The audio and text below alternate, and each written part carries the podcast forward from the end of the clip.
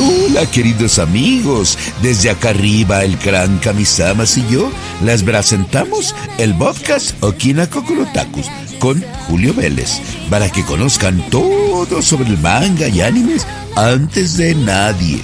Antes que en ninguna otra parte van a saberlo aquí. Así que no se lo pierdan. Acá las esperamos.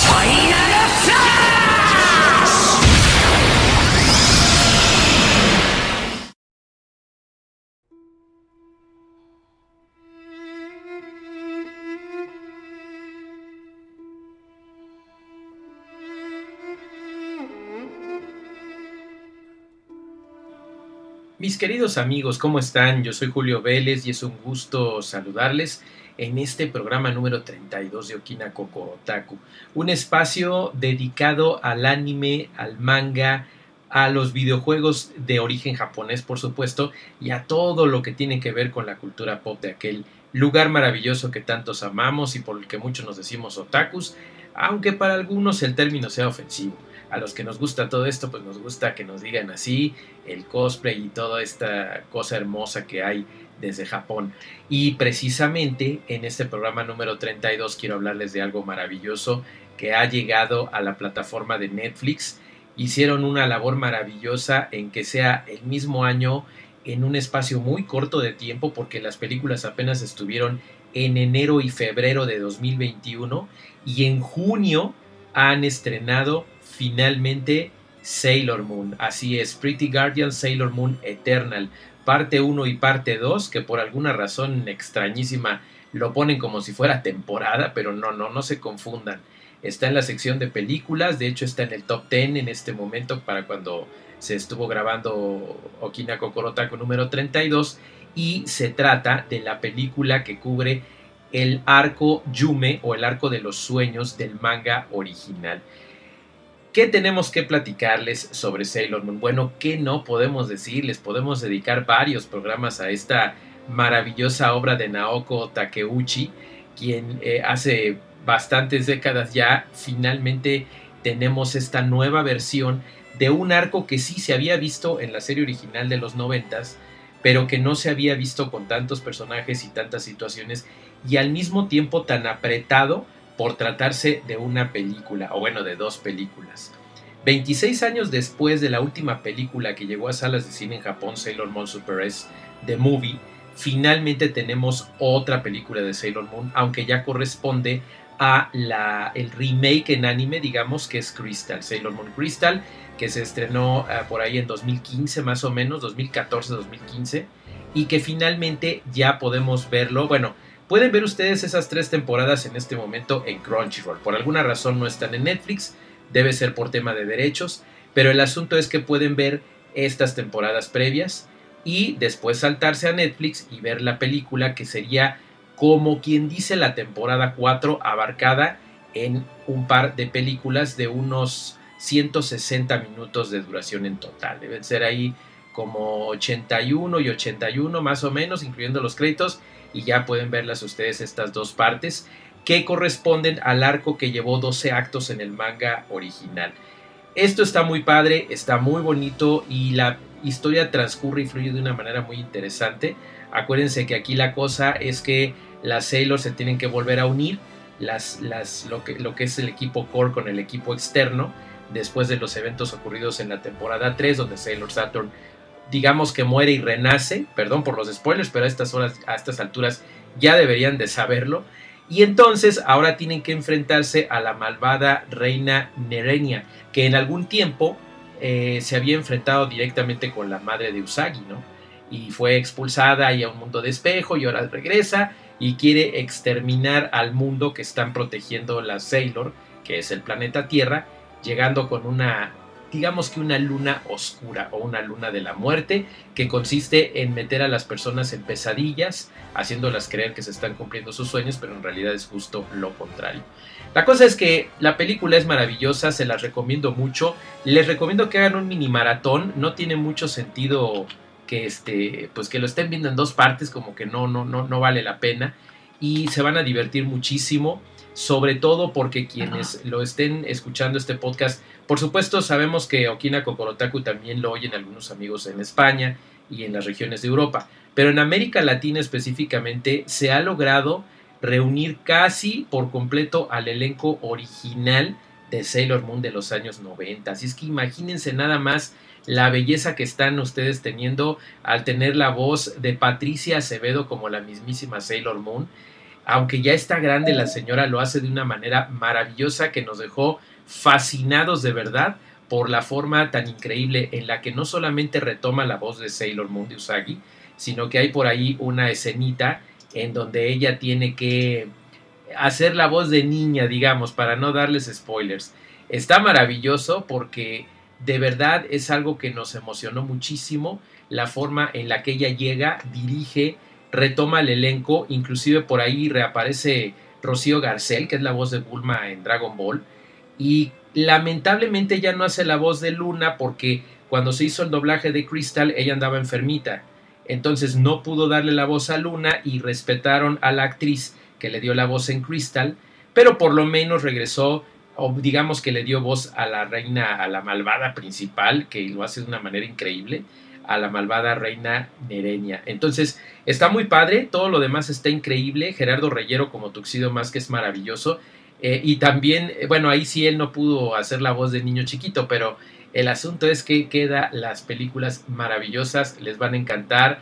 Eh, regresa el grandioso compositor Yasuharo Takanashi, está medio raro de pronunciar ese nombre, Yasuharu Takanashi, que es también conocido no solamente por haber eh, compuesto la música de Crystal desde sus inicios, sino que también ha hecho música maravillosa para Zombieland Saga, Ikito Use, Naruto, bueno, es un genio. Entonces, él empezó desde 2014 con la saga, hay una situación de homogeneidad en el término musical, así es que está maravilloso, y la canción principal, Moon Color Chain On, es una verdadera maravilla porque además participan las Seiyu o las actrices que le dan voz a las Sailors. Entonces está muy padre, los dos endings están increíbles, la música está muy bien revestida, el doblaje es impecable. Por supuesto pueden verla en japonés con las voces originales, para los más puristas pues por algo plataformas como Netflix nos ofrecen esta opción de los multilenguajes. Pero si se quieren echar dos entradas pues véanla en japonés, luego véanla en español en inglés está horrible, me tomé el atrevimiento de verla y no le aguanté ni cinco minutos, porque bueno, los doblajes de Estados Unidos francamente jamás me han gustado desde los 80 que llegué a escuchar y los 90 Ninja Scroll y etcétera, bueno, siguen siendo pésimos, pero en español latino es una verdadera maravilla. Si por ahí me escuchan algunos amigos de España, eh, que aprecio mucho, eh, coméntenme en mi Twitter, por favor, en arroba Julio Vélez, qué tal está en España Supe que metieron algunas voces, pero no todas. Entonces cuéntenos, por favor. Yo estoy seguro que aunque nunca he escuchado el doblaje de España, allá hacen excelentes trabajos y espero que Sailor Moon Eternal haya sido, no haya sido la excepción, por supuesto. Así es que amigos, no se pierdan de esta maravilla que Toei Animation y Netflix nos han traído. Eh, la tenemos prácticamente a nivel mundial. Es una verdadera maravilla sigo rogando que por favor pongan el, anime. A lo mejor saben dónde le pueden dar en la torre a Crunchyroll. Que pongan la serie de los noventas con el doblaje original. Que no les gane el mandado Amazon como lo ha hecho con otras series como Remy y Heidi. Agárralo Netflix y ponlo. Estaría genial y nos encantaría eso. Y claro, si quieren meter también Crystal con doblaje, que no lo tiene en este momento Crunchyroll, pues no sería una idea descabellada, ¿verdad? Pero bueno, por lo menos que estuviera la de antaño sería una verdadera maravilla. Por lo pronto lo que sí está, ya saben, Sailor Moon Eternal, partes 1 y 2, o Sailor Moon Eternal, la película, disponible en Netflix. Vámonos con lo siguiente.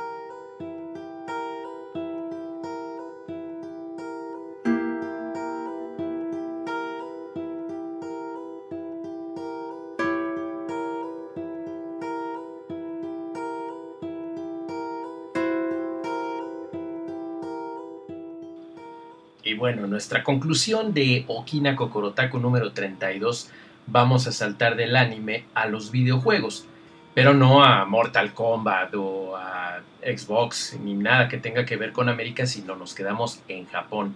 Y es que yo me declaro fan en sí de la compañía. Arc System Works ha hecho videojuegos impresionantes desde hace muchos años. Tiene mucho tiempo que estos señores japoneses hacen cosas maravillosas con sagas como eh, River City Ransom, que saben que es una de las canónicas y de las primeras de juegos de pelea callejera, como eh, lo fue precisamente el padre de, The Double Dragon.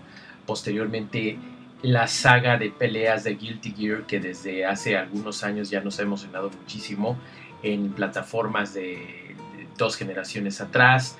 Eh, llegaron con diferentes títulos muy interesantes como Kill la Kill the Game, que en 2019 nos volvió locos con su, su manera tan diferente de, ver este anime genial de Trigger, eh, de Tiger, perdón.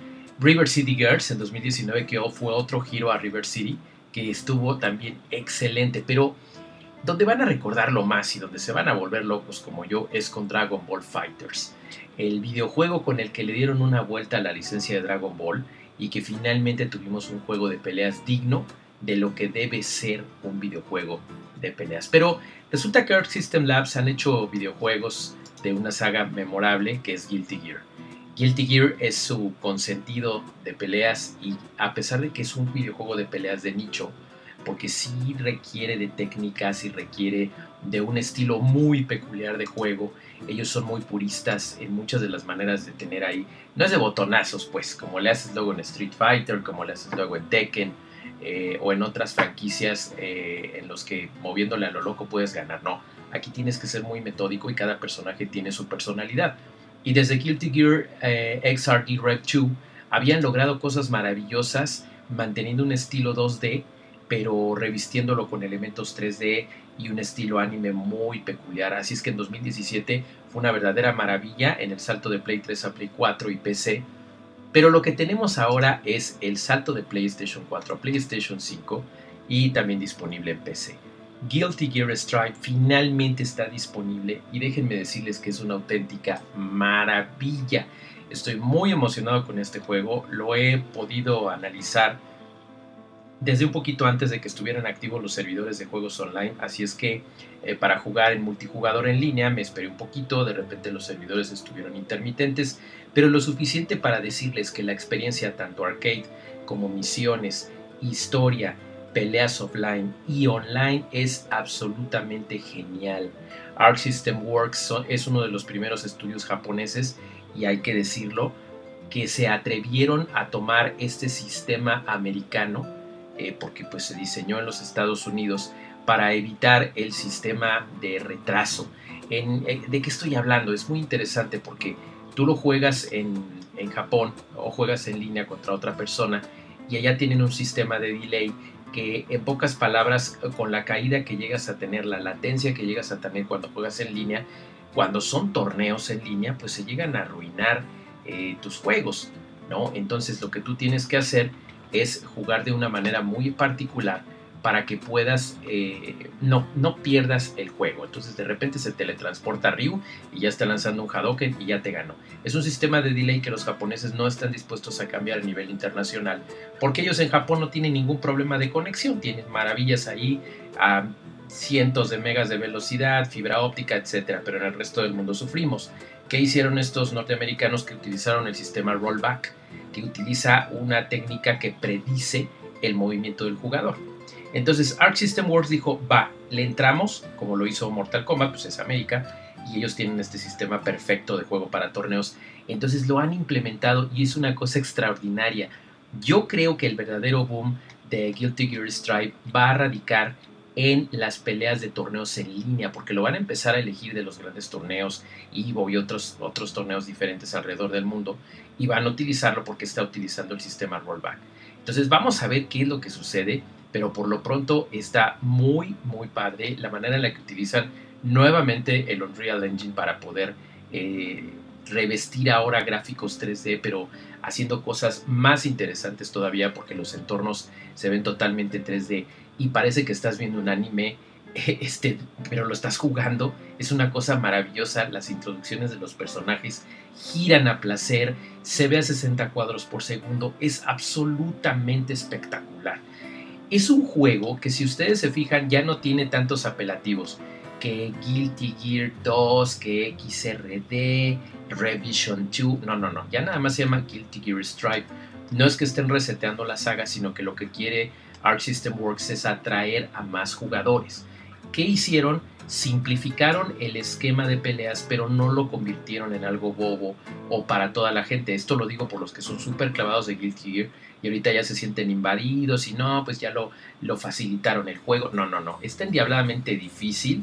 Es muy difícil enfrentarte es complicado dominar a cada uno de los personajes, que son poquitos, ¿eh? ahorita al principio solo son 15, pero seguramente vas a ir desbloqueando más, nada más hay 10 escenarios, pero no se preocupen porque los que están están geniales y además está mi fabulosa y adoradísima Aino, que siempre está ahí la bruja rockera, que ni bruja es, pero bueno, tiene ahí su sombrero alusivo.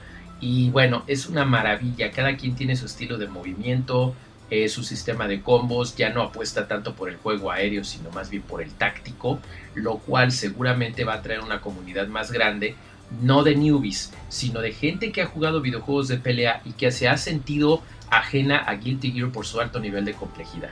Ojalá me hayan entendido de esta manera como se los explico. Visualmente es una delicia, musicalmente es una maravilla porque retoma de toda la saga sus mejores temas y los eleva Acuérdense que Guilty Gear siempre se ha caracterizado por el estilo rockero y heavy metal, incluso las referencias de algunos nombres pues tienen que ver muchísimo con el rock. Entonces les va a encantar, les va a encantar el juego, los movimientos, los nuevos personajes que de alguna manera son los que atraen a las nuevas generaciones. Esto les va a encantar porque tenemos ahí un par de personajes, es un ninja samurai este, que se llama Nagoriyuki y Giovanna que también es una preciosidad en su estilo de juego, la manera como la controlas. Eh, no, no, no, les va a encantar, les va a encantar el concepto, los escenarios son una verdadera locura y se ve inmediatamente el bagaje y el aprendizaje de Dragon Ball Z Fighters, una verdadera maravilla que Arc System Works eh, se tardó cuatro años en acabar de pulir, en acabar de concebir. Lo puedes poner en inglés y en japonés. Algunos amigos de España me comentaron que ellos sí lo pueden jugar en español, yo no, no sé por qué. No sé si tengo que cambiar mi PlayStation 5 a español de España, todavía lo voy a intentar, pero lo estuve jugando en inglés y está perfecto. Donde sí vas a necesitar un poquito más de, si no sabes muy bien inglés, es eh, en el modo historia, que es como si vieras una serie anime larguísima. Se dieron el, el gusto y la paciencia de hacer la historia de los personajes, que es una verdadera delicia, y que te va a hacer entender de qué se trata Guilty Gear si todos estos años te has perdido de esta maravillosa franquicia. Yo la verdad estoy muy emocionado, muy agradecido a Arc System Works por haberme provisto de este juego mucho antes de que se estrenara. Ya está disponible eh, desde el 11 de junio y la gente va a estar maravillada, se los aseguro, porque es un juego que atrae. Y si nunca lo has jugado, esta es tu oportunidad más maravillosa para entrarle a una franquicia que comenzó en 1998, fíjense, y que ahorita nos está dando tantas delicias. Imagínense, en el primer PlayStation de los juegos que más me emocionaban de peleas eran precisamente los Guilty Gear. Ha ido avanzando con el tiempo una enorme cantidad de, títulos que han ido evolucionando, han ido danzando hasta por el arcade, Play 2, Play 3, Play 4, PlayStation Portable, PlayStation Vita, por ahí llegó a andar en Xbox y Xbox 360, hasta Nintendo 10. Entonces, de verdad, de verdad, no se pierdan de esta maravilla y esta nueva entrega, más allá de Revelator eh, o XRD, Guilty Gear Strive, ya disponible ahora mismo, les repito, para PlayStation 4, PlayStation 5 con retrocompatibilidad por supuesto y para, para computadoras PC. De verdad, no se lo pierdan, le damos una calificación de 5 estrellas y esperamos que tenga un boom, el boom que merece, tanta dedicación de estos señores de Arc System Works que, admiro tanto y que respeto tanto, que por favor ya deje de ser de nicho y que se convierta en una saga de mucha gente, porque tiene la calidad de sagas grandiosas como Street Fighter, como The King of Fighters, como Mortal Kombat, eh, pero por su complejidad la gente como que no lo había entendido. Queridos amigos, no se pierdan de esta maravilla en su consola favorita. Saltamos de Japón con esta maravilla de juego japonés y deseamos que nuestros queridos amigos en aquel gran país del sol naciente eh, les vaya muy bien con esta pandemia porque ellos siguen en su tercer estado de emergencia. Y bueno, en otras partes del mundo les recomiendo mucho que se sigan cuidando, eh, vacúnense si están ya en eso, tomen una buena decisión, cada quien decide, pero cuídense mucho queridos amigos, digan no a la piratería y yo soy Julio Vélez. No dejen de escucharnos en Okina Kokorotaku en 17 plataformas de podcast diferentes como Google, Apple, iHeartRadio, iBooks, eh, Amazon Music, etcétera, etcétera, etcétera. Y a mí síganme por favor en Twitter, arroba Julio Vélez, y léanme también, les encargo mucho tanto en spoilertime.com como en Anmosugoy. Cuídense mucho queridos amigos, ha sido un gusto saludarlos. Jueguen legal, no jueguen pirata, sigan jugando y hasta la próxima.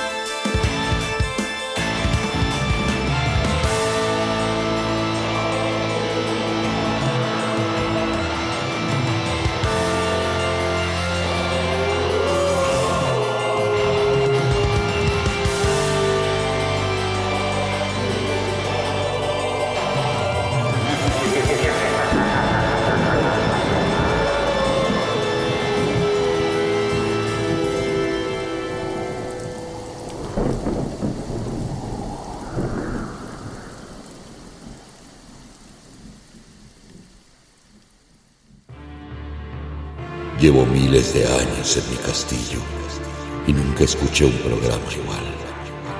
Esto fue Okina Kokonotaku y como yo seguramente ya estás enterado sobre lo último en anime, no te pierdas el próximo programa en lo que yo busco cómo derrotar al maldito Trevor Belmont de una vez por